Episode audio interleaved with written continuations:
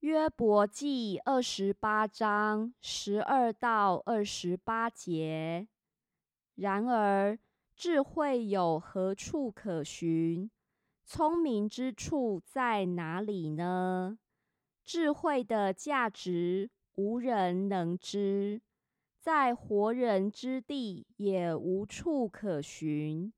深渊说：“不在我内。”沧海说：“不在我中。”智慧非用黄金可得。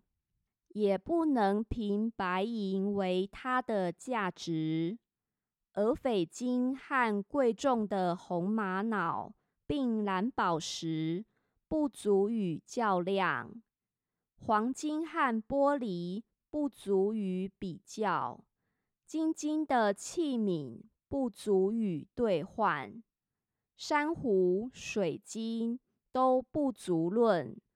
智慧的价值胜过珍珠，古时的红碧玺不足与比较，金金也不足与较量。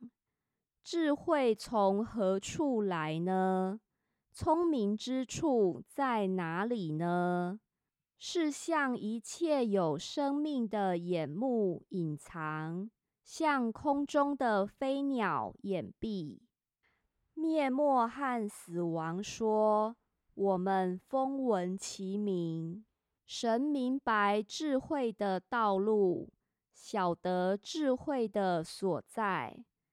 因他鉴察，直到地极，遍观普天之下，要为风定轻重，又度量诸水。